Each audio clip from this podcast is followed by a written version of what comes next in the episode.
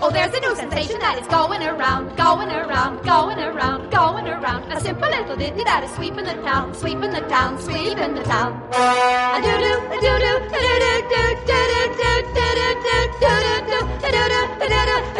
doo. They call it the note rag simply drives you insane, drives you insane, drives you insane, drives you insane, because you find you never get it out of your brain, out of your brain, out of your brain.